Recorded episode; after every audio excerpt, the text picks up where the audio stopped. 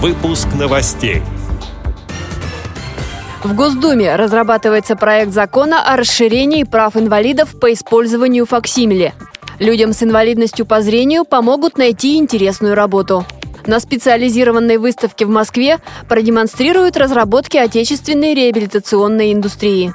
Спортсменка из Башкортостана вошла в десятку лучших на международном турнире по шоу-дауну. Далее об этом подробнее в студии Анастасия Худякова. Здравствуйте! В Госдуме с участием вице-президента ВОЗ Владимира Вшивцева разрабатывается проект закона о расширении прав инвалидов по использованию факсимиле. Об этом сообщает пресс-служба Всероссийского общества слепых. Сейчас в Нижней палате парламента создана рабочая группа с участием представителей Минфина, Минюста, Банка России, Федеральной нотариальной палаты России, общероссийских общественных организаций инвалидов. Как отметил член рабочей группы, вице-президент ВОЗ Владимир Вшивцев, учитывая обращение членов Всероссийского общества слепых в аппарат управления ВОЗ с просьбами расширить возможности использования факсимили при проведении различных финансовых операций, подготовлены предложения для депутатов Госдумы, членов рабочей группы по использованию факсимили в гражданско-правовых сделках. Как устроиться на интересную работу незрячему человеку? Какие вакансии сейчас востребованы на рынке труда? Ответы на эти и многие другие вопросы можно найти на мастер-классах по мультимобильности. Они пройдут в разных городах России. Первое занятие стартует уже завтра в специальной библиотеке для слепых Новосибирска. Встречи проводит автономная некоммерческая организация «Белая трость» из Екатеринбурга. Ее руководитель Олег Колпащиков рассказал подробнее о новом проекте для людей с нарушением зрения.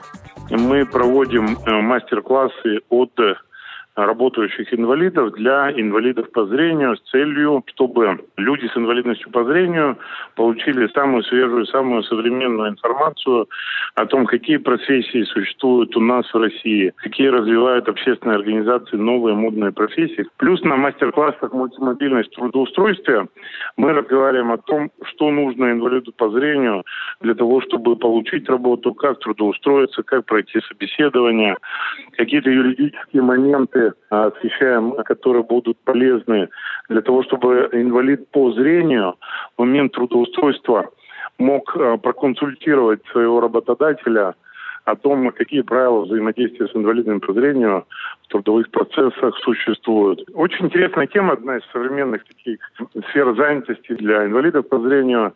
Это менеджер социальных проектов. Мы отдельно поговорим на эту тему. Подробная информация с датами, с временем мастер-классов – она будет размещена на официальной странице в Фейсбуке «Белая трость». Пожалуйста, приглашаем всех на эти мероприятия. На очереди у авторов проекта Красноярск, Абакан, Улан-Удэ и многие другие города. Мероприятия рассчитаны на весь ноябрь. Завершатся мастер-классы во Владивостоке. В Московском выставочном центре «Сокольники» сегодня начнет работу специализированная выставка «Инвоэкспо. Общество для всех». На ней продемонстрируют разработки отечественной реабилитационной индустрии. Основные тематические разделы – технические средства реабилитации, проектирование и создание доступной среды, инклюзивное образование и трудоустройство инвалидов, санаторно-курортные учреждения, медико-социальная экспертиза и многое другое. В дни работы выставки пройдут заседание комиссии комиссии при президенте России по делам инвалидов, фестиваль искусств «Парафест», детско-родительский день.